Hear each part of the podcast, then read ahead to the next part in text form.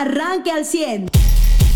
Hay información, información interesante. Yo iniciaría eh, eh, por mi parte con las cifras del COVID-19 eh, a nivel estatal y nacional. A nivel local, ayer miércoles 1.460 nuevos contagios y 20 muertos. La mortandad sigue arriba de los 20 muertos, 4 fueron en Saltillo, 3 en Torreón, 3 en Monclova, 3 en Ciudad Acuña, en Allende, 2 en Musquis, Nava, Piedra Negra, Ramos y San Pedro, una muerte. de los 1.460 casos que se presentaron en Coahuila, 476 corresponden a Saltillo, a la capital, y eh, cuatro muertes eh, en eh, Saltillo. Durante la pandemia ya en Coahuila han muerto 8.099 personas y se han contagiado 132.920. Sigue subiendo el número de hospitalizados, 405 en el estado y hay 18.178 casos activos. Se han recuperado 106.643 personas a nivel nacional, 532 muertes ayer y 48.627 nuevos contagios. Sigue a la alza, estamos me parece en el momento más álgido de esta cuarta ola, sin duda alguna. Muy buenos días a todos. Muy buenos días a todos. Por eso usted, como Lozoya, quédese encerrado si puede, ¿no? Nada más no al estilo de Lozoya, es decir, encarcelado y haciendo corajes y rompiendo la resolución, ¿no? ¿Qué tal la de esas? Eh, pues la descripción que dan, porque no hay imágenes de él tal, ahí dentro de la sala, pero pues así acabó. Le dijeron eh, él creía que cantando y diciendo que todos los expresidentes recibían moches de Pemex iba ya a salir libre. Le dicen, no, creo que tú puedes darte a la fuga porque te tuvimos que extraditar y te quedas encerrado en prisión preventiva. Y es que justamente el juez dijo que pues Emilio Lozoya tenía todos los elementos y toda la red de conocidos, familiares y todo para poder darse a la fuga y eso lo ponía así como un tema de peligro y entonces pues no, mejor aquí te dejamos guardado para que no te vayas. Como dirían en época de Calderón, supuesto también receptor de sobornos, pues no vaya a ser, de Fox, no vaya a ser también que se nos fugue. Pues muy buenos días, Carlos Eva Auditorio, ¿cómo está? Muy buenos días, eh, pues en información eh, eh, nacional, el día de ayer continuaron las ejecuciones en Quintana Roo, mataron al gerente de un hotel de Playa Mamitas, un argentino que tenía más de 20 años avecindado en Playa del Carmen. Ayer dos personas entran a este hotel, lo asesinan y dos ejecuciones en eh, el estado de Guerrero, una en Acapulco y otra muy cerca de Acapulco en plena vía pública y a plena luz, plena luz del día. Eh, pues sigue la violencia en estos destinos turísticos. El de Quintana Roo pues ya recibió alerta de los Estados Unidos a sus ciudadanos para que no viajen. Sigue la violencia no hay pronunciamiento de las autoridades ni federales ni estatales, tanto de Quintana Roo como de eh, Guerrero, por estas ejecuciones que se registraron el día de ayer. Sigue la narcoviolencia en este país imparable. Bien lamentable. Las imágenes de las primeras planas en, en los principales periódicos de circulación nacional pues son precisamente de soldados caminando entre los turistas allá en Playa del Carmen.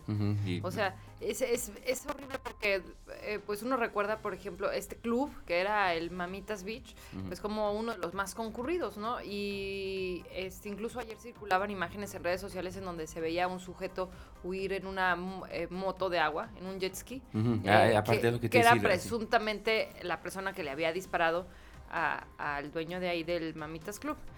La violencia también, pues en Oaxaca un periodista sobrevivió a un atentado. Sigue, siguen los atentados y siguen los asesinatos de periodistas en nuestro país y a, pesar de pues las manifestaciones y de, y de que pues se, trate de hacer eh, algo al respecto, pues sigue siendo uno de los países más violentos y más peligrosos para ejercer el periodismo. Nuestro país eh, esta semana pues ha sido este, pues dura en ese sentido y también es dura porque pues vemos un presidente que, pues de alguna manera también maltrata a la prensa, ¿no? O sea, diariamente la critica, diariamente hace señalamientos y pues esto se pone difícil para, para cualquiera que ejerce el periodismo y más en un estado como bien lo dices, Carlos, como Guerrero, Quintana Roo, en donde ahorita las cosas están duras, Zacatecas, donde seis personas fueron asesinadas en, tres hechos distintos, ¿no? Muertos dentro de un vehículo y dos colgados en un puente. En un puente, ¿te acuerdas del puente donde colgaron a más de diez? En ese mismo puente fueron a colgar ayer dos. Estos dos se les cayeron porque no los amarraron bien. Eh, pues sigue la narcoviolencia, insisto. No sé qué país vive el presidente, pero en este, en el de las notas reales, eh, ayer hubo más de, eh, por lo menos, 20 muertos violentos en este país. También... Fíjate, no, decir, México viene del 2021 ser el país con más asesinatos de periodistas en 2021. Al momento lo somos en 2022. O sea, pero después de México solamente sigue Afganistán, ¿no? Es donde entonces hay periodistas de, guerra. De guerra y la India, donde, bueno, la violencia se da parejo en todo, ¿no? O sea, nada más para hacer esta aclaración. Y bueno, en cuanto a temas de, asesinatos violentos, pues sí, solo nos ganan algunos países de Latinoamérica, ¿no? En cuanto a violencia sí, eh, social con armas de fuego de asesinatos, ¿no? Como Brasil y Colombia. Pero ahí vamos, ¿eh? en, esos temas también. Y el problema aquí es lo que señalabas, Carlos, pues la nula respuesta eh, del presidente en temas de seguridad y como señalaba Eva, la nula respuesta del presidente ante las exigencias de un gremio periodístico. También en información nacional, fíjate, en medio de las jornadas del Parlamento abierto sobre la reforma eléctrica, en donde el coordinador de los diputados del PRI dijo que sí hay puntos de encuentro para aprobarla.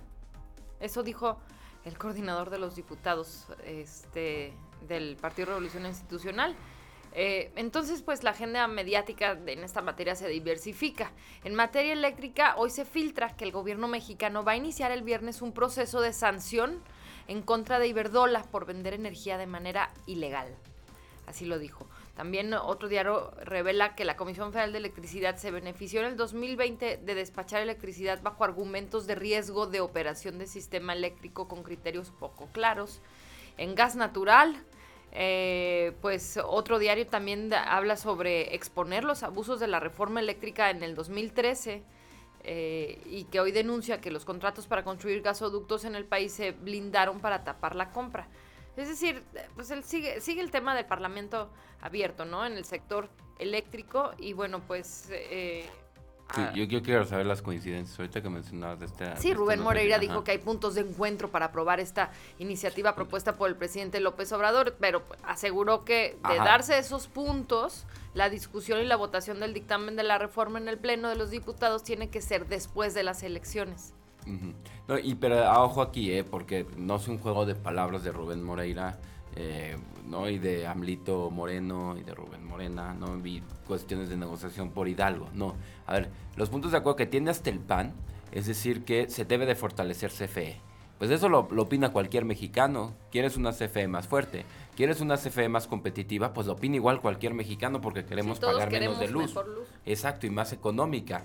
Hasta ahí hay puntos de encuentro, ¿no? Que debemos de, de, de apoyar esta transición a las energías verdes renovables sustentables, ahí ya deja de haber puntos de acuerdo. Entonces, todavía hay, y son creo que de mayor peso que los posibles puntos de acuerdo con Morena, ¿no? O sea, porque eso es una obligación del país, eh, adquirir energías o transicionar a las energías verdes. Entonces, creo que ahí no cabe el discurso de Rubén Morena, de la cúpula del PRI, en decir, tenemos puntos de acuerdo. No, a ver, tenés puntos que pesan más de desacuerdo. No, y aparte es, un decir, tengo puntos de negociación para mi tema político que importa mucho más que el tema del beneficio o las consecuencias graves que puede llegar a tener esta reforma eléctrica, que es a fin de cuentas pues en lo que se tienen que enfocar. El mensaje, por ejemplo, del gobierno de Joe Biden a través de su secretaria de Energía, Jennifer Granholm, eh, en la semana fue muy claro.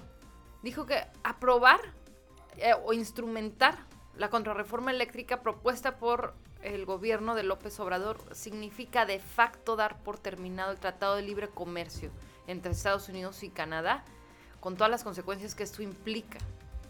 Entonces imagínate, ¿qué significa decir esto? Con todas las consecuencias que ello implica. Es la fregadera del pueblo. ¿Se acaba el Tratado de Libre Comercio? O sea, imagínate, esto que, fue como, eh, pues una de las, de las maneras en las que México fue, creció y en las que México ganó tanto espacio eh, y, tanto con estos socios comerciales, los más importantes, pues imagínate dar por terminado. una relación de tantos años y de tanto dinero y de tanto negocio. pero también la salida de capitales, la retirada de inversiones. Exacto. Y, el, y el aumento en las tarifas. A ver, a ver, amigo, eh, escucha de Morena y que aún apoyas al presidente. Amigo político, tú que tienes una cercanía con el político, con el diputado. Ya pasó con la gasolina. Ya escucharon durante 12 eh, años al presidente decir que él iba a bajar las gasolinas y llegó a subirlas con una mano en la cintura. Lo mismo va a ser para la energía eléctrica, para el costo del kilowatt en, la, en casa, en comercio y en, industria. No va a pasar eh, eh, lo que está diciendo de falsamente de va a bajar, va a mejorar, porque no hay cómo, no hay. O sea, no, no tiene un plan de trabajo y no hay ningún país en el mundo que de esa manera haya bajado los costos de su energía. Entonces, vaya, no hay que creer. Y si el día de hoy dice Rubén eh, Morena que hay puntos de coincidencia y que es para el bien de todos, no, no lo es. A ver, una cosa es cuando Rubén Morena estaba aquí de gobernador, de saliendo al quite con la inseguridad.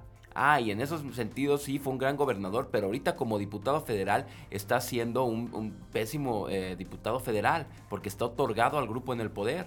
Y lo mismo para Lito y lo mismo para la cúpula. Y no, es válido, no es justo para todos los mexicanos que por una negociación para ganar para su esposa la gobernatura de Hidalgo se quieran llevar entre las patas a todo un país en tema de sector energético. Todos consumimos energía, ¿no? Eh, vaya, todos la consumimos indirectamente en los productos que compramos. Eh, eh, en lo que hacemos en casa. Para todo. Sí, sí, sí, o sea, nos vamos a fregar 24/7. Mientras tanto, yo le anuncio a usted que para el mes de marzo pudiera subir el precio del kilo de tortilla de 20 a 22 pesos. Algunos analistas y productores eh, de tortilla en este país eh, observan que debido a los insumos, eh, al incremento en los insumos, tanto por los aumentos en precio de gasolinas y tarifas de gas, el precio del kilo de la tortilla subirá dos pesos más, se encuentra en promedio entre los 19 y los 20 pesos, podría subir hasta los 22 21 o 22 pesos eh, a partir del mes de marzo. A nivel eh, local, pues anoche desafortunadamente se incendió eh, este icónico local de La Potranca, este negocio ubicado en la calle de Allende, subiendo Lerdo. las causas hasta este momento se desconocen, pero se sabe, bueno, pues que hubo un incendio durante la noche de este miércoles en, en, La Potranca este negocio pues dedicado a la reparación de calzado, eh, algunos trabajos de talabartería eh, y bueno pues es este, este momento, eh, insisto, se desconocen las causas del incendio de la potranca en la calle de Allende subiendo Lerdo. Híjole, qué lamentable. En los deportes, el día de hoy la selección mexicana visita a su similar de Jamaica en el hexagonal. Sin algunas de las figuras mexicanas que juegan en Europa. Algunos no van a jugar por lesión, otros porque tienen COVID y otros pues porque no fueron contemplados. Eh, llama la atención que los jamaicanos van a jugar con todas sus estrellas, todos los jugadores que militan en el fútbol europeo y vamos a ver qué tal se pone el partido. Eh, y, va con todo Jamaica, ¿no? Porque no está eh, pues perdido. No, eh, eh, digamos que en números, este, matemáticamente todavía tiene alguna posibilidad, habrá que esperar a ver qué es lo que sucede. Y México en, en, tercera posición, ¿no? Exactamente. México pues, sigue en zona de calificación. lo importante para México es calificar en primer lugar para ser cabeza de serie. pero como vamos, pues ya con que califique ya fregamos. Usted ya está informado. Pero puede seguir recibiendo los acontecimientos más importantes en nuestras redes sociales. Nuestras páginas de Facebook son Carlos Caldito Aguilar, José Lo de Velasco y Mariano de Velasco. Al 100.